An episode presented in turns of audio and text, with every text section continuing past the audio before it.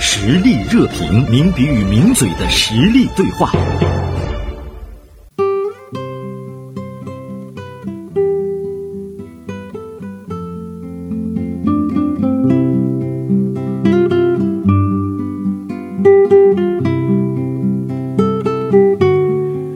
好的，欢迎大家进入到我们今天的实力热评。呃，我们说呢，今天的实力热评要和大家讲一个这个呃上网课的老师被呢这个网暴气得心梗而死这样的一件事情。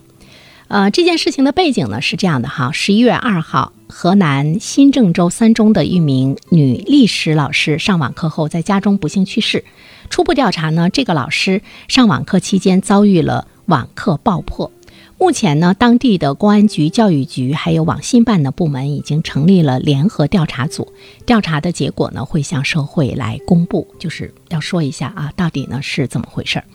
这个网课爆破呢，指的就是不良分子有组织的入侵在线课堂，通过强行霸屏、骚扰、信息刷屏，乃至呢辱骂师生、播放呢不雅视频等等这些极端的方式，恶意的扰乱了教学的秩序。入侵者呢被称作呢是这个网暴手。呃，我们都知道呢，近年来这个网课呢也是比较多，那么网课爆破的事件呢也是随之呢浮出水面，很多地方呢都是这个频发啊，呃，比如说沈阳、天津、深圳、西安、兰州、呃青海、海西等这样呢都有多名的老师遭遇到了网课的呃爆破，那么我们怎么样来面对呢这一现象？那么今天呢，我们请到的是来自于《大连晚报》名笔视线的执笔人高中华，呃，高中华呢，呃，今天就写了这样的一篇文章，题目是“祸积小恶，祸成大恶”，网课爆破急需呢定点定向的爆破。好，中午好，中华。哎，中午好，袁生，中午大家中午好。中华，当你知道这样的一件事情，这个老师因为这个呃心梗，其实呢是去世了。看在文章中说呢，有很多的地方都有呢，呃，教师遭遇这个网课的爆破哈。背后的原因是什么？他们是怎么进入到这个课堂的？ 他这个可能有几种办法，第一种最直接的，可能也是最普遍的，就是由上课的学生，实际上他是把这个上课的账户、账号和密码泄露给这个所谓的爆破群，我觉得这个可能性会更大一些。是你看，我们的孩子上课的话呢，连我们都不知道密码，只有对对对只有他们知道。对，嗯，说学生他为什么要这么做？呃，不愿意上课呗，不愿意上网课呗， 嗯，呃，这可能是最这个最初的想法，嗯。那么还有一种想法，可能就是比如说对哪个老师不太满意，嗯啊、因此呢，呃，听同学、听伙伴们讲说有这么一个东西，嗯、呃，本身也比较好奇，嗯，于是呢，可能就去做了一下尝试，嗯，我想这方面原因是有的，对因为在我查看的资料当中呢，呃，没有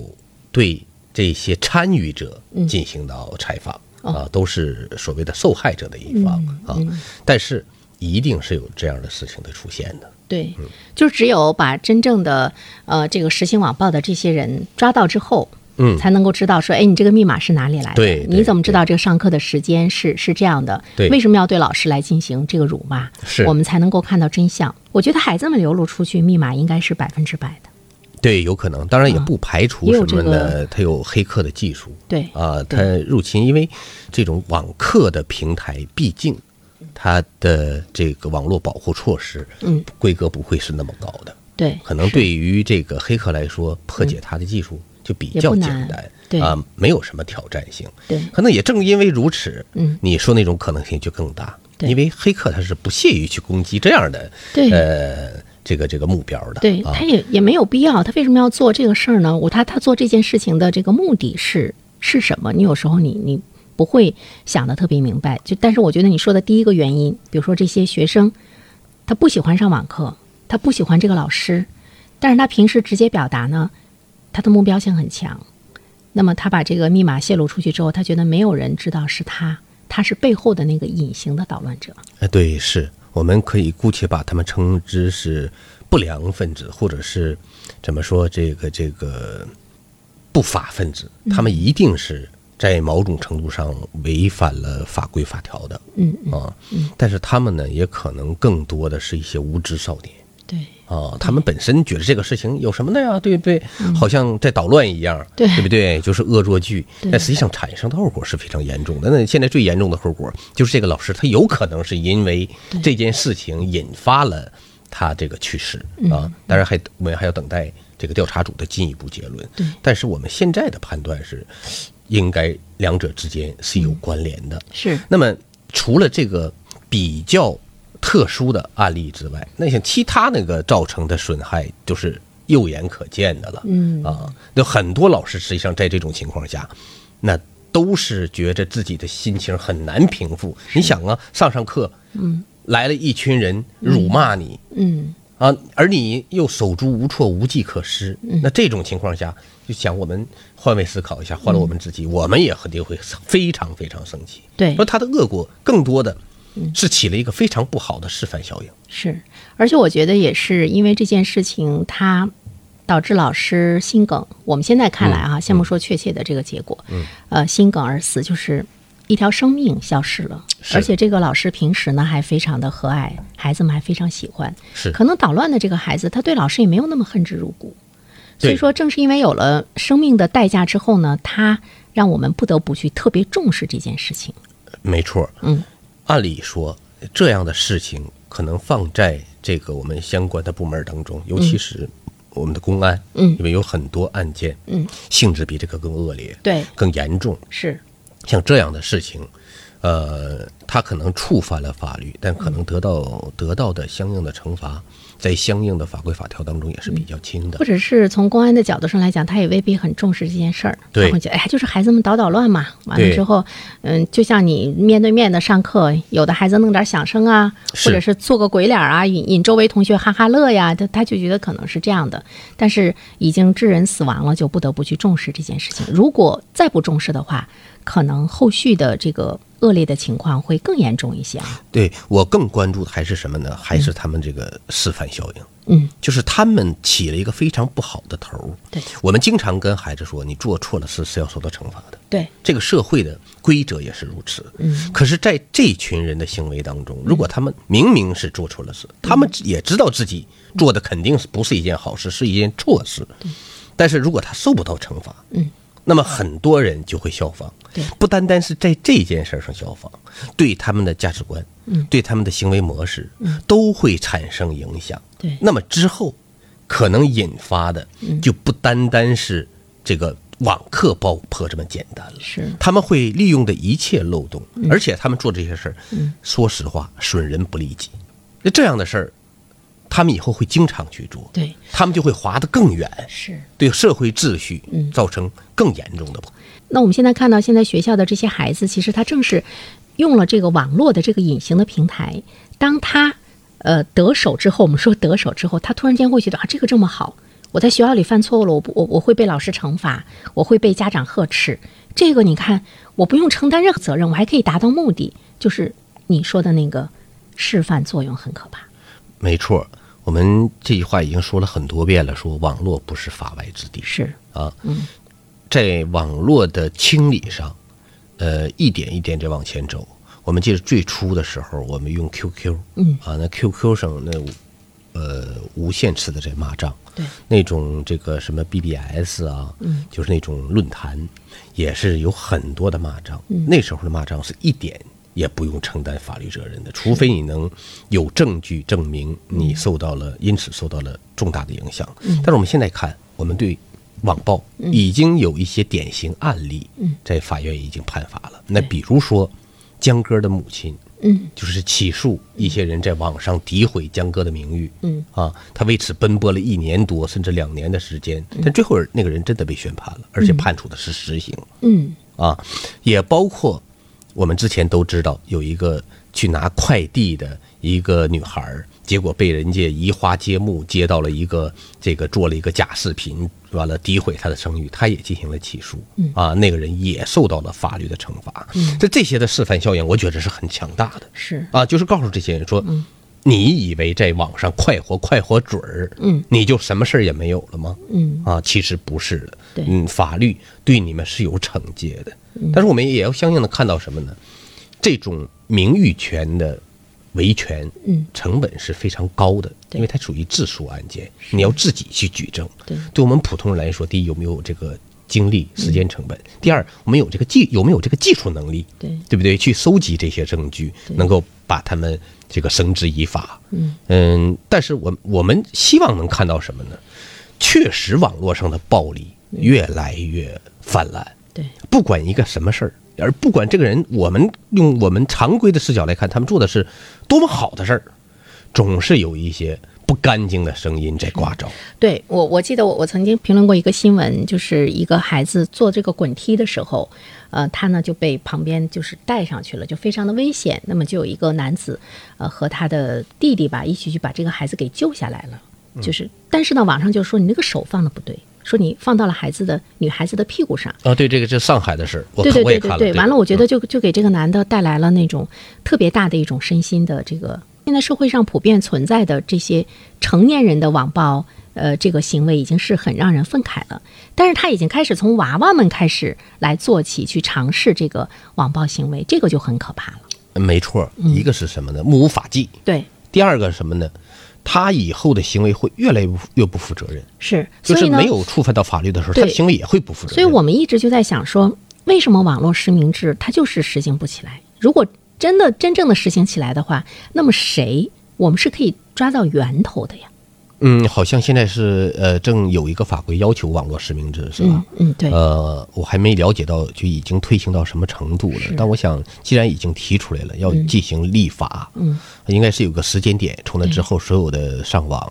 呃，都是要实名的。嗯对实际上按照现在的技术来说，网上的痕迹完全可以查到你是谁，嗯，你就是是无可遁形的。 IP 地址啊，各个方面是可以查到。是的，这个只要想查，嗯我们现在还是说什么呢？之所以有些人在网上骂，因为第一个他可能没有引起非常严重的后果，对，或者是第你刚才二说，它没有引起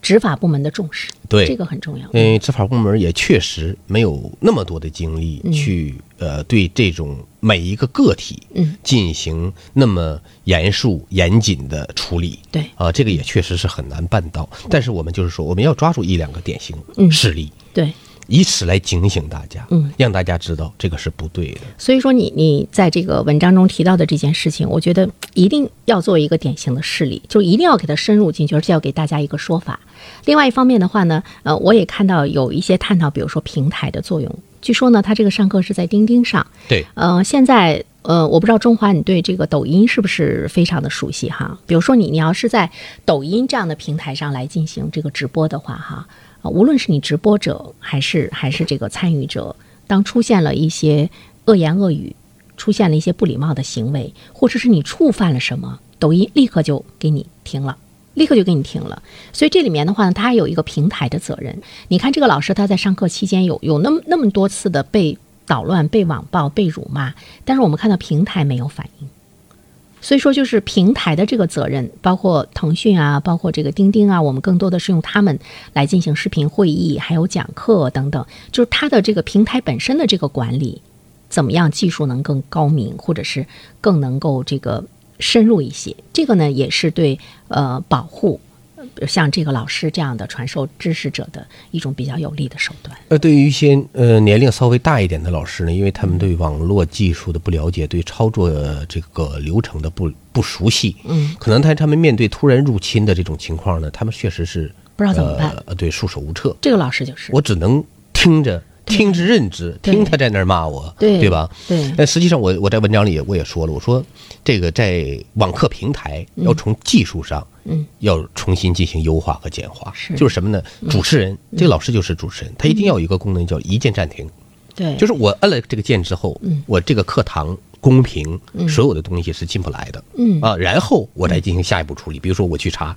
嗯哪一个成员嗯不是我认为的成员，然后把它进行这个一键删除，嗯，啊，我们不要担心说呃删除了之后怎么办，万一误删了，误删了再恢复回来呗，嗯对对不对？对嗯我们先把这个东西先先给你制止住，也可能因为我们没有这个网课就的，像我们要有防火墙一样，哎，是吧？对，对网吧课的平台我不是特别了解，对但我想这个在技术上一定它是个小问题，它一定不难实现的。对啊，尽管它有有要求互动啊、什么公平等等等等，它可能跟这个直播嗯未必是完全相同的。对嗯啊，但是我想这一定不是个大问题。另外的话呢，就是还想跟中华探讨什么呢？就是嗯、呃这个老师，我觉得他因为这件事情特别生气。嗯，其实呢，我们能够理解，比如说做文化工作的这些人，可嗯能包括我们在内哈，嗯、就是你平时的这个工作环境，让你收获的更多的是大家的一种尊重。在某种程度上来说，是在一个文明的世界里面，嗯尤其是老师，包括家长啊，包看我们对老师都是彬彬有礼啊，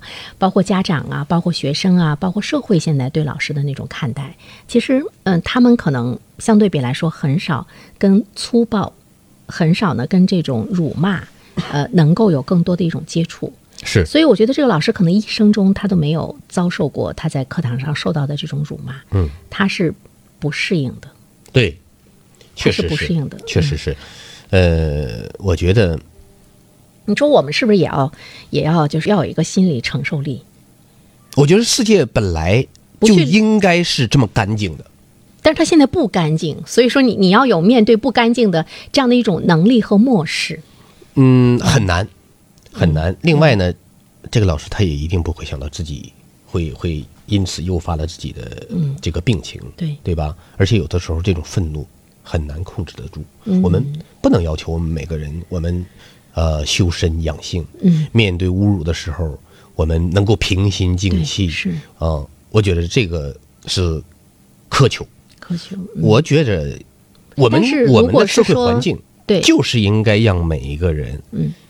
能够面对彬彬有礼，嗯，面对一个彼此和谐的环境，这是我们每一个人都应该尽量去创造的。实际嗯但上是，在网上，它是一个很真的是一个很野蛮的世界。当你真的进入到那个野蛮的世界中的时候，你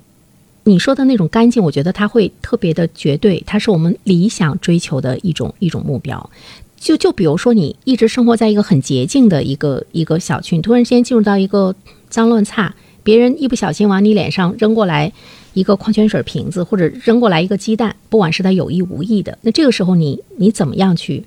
你还真的要被气死吗？嗯，确实啊，嗯，对网络上的有些声音不必太在意，嗯，因为确实鱼龙混杂，什么样的人是都有。就这个世界本来就是这样的，像你说的那样，嗯这确实有一些素质不高的人，居心不良的人，对，等等等等，他做了很多不好的事情。我我现在看了一篇文章，比如说我写一篇文章或者怎么样的，我我我嗯不会看把评论，评论关闭，我也是，我就不是说我不要哦看评论。骂我的哈，我根本就不在意，我就看表扬我的。哎，对对 对，对那种对，就是这个，我们老百姓有一句话叫“听拉拉鼓叫你还不种地了嘛是，”，呃是吧？嗯、这样，中华时间不够了，我们有机会再继续探讨，好吧？好的，好，好的，再好的见。。